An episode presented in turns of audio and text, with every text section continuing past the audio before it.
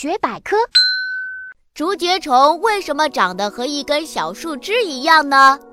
竹节虫身长有一尺，身体却只比手指稍宽一点。它的身体是绿色或暗棕色的，上面长有鳞片，看起来像小树干。它的六只脚和两根触角就像小树枝，这样可以更好地保护自己。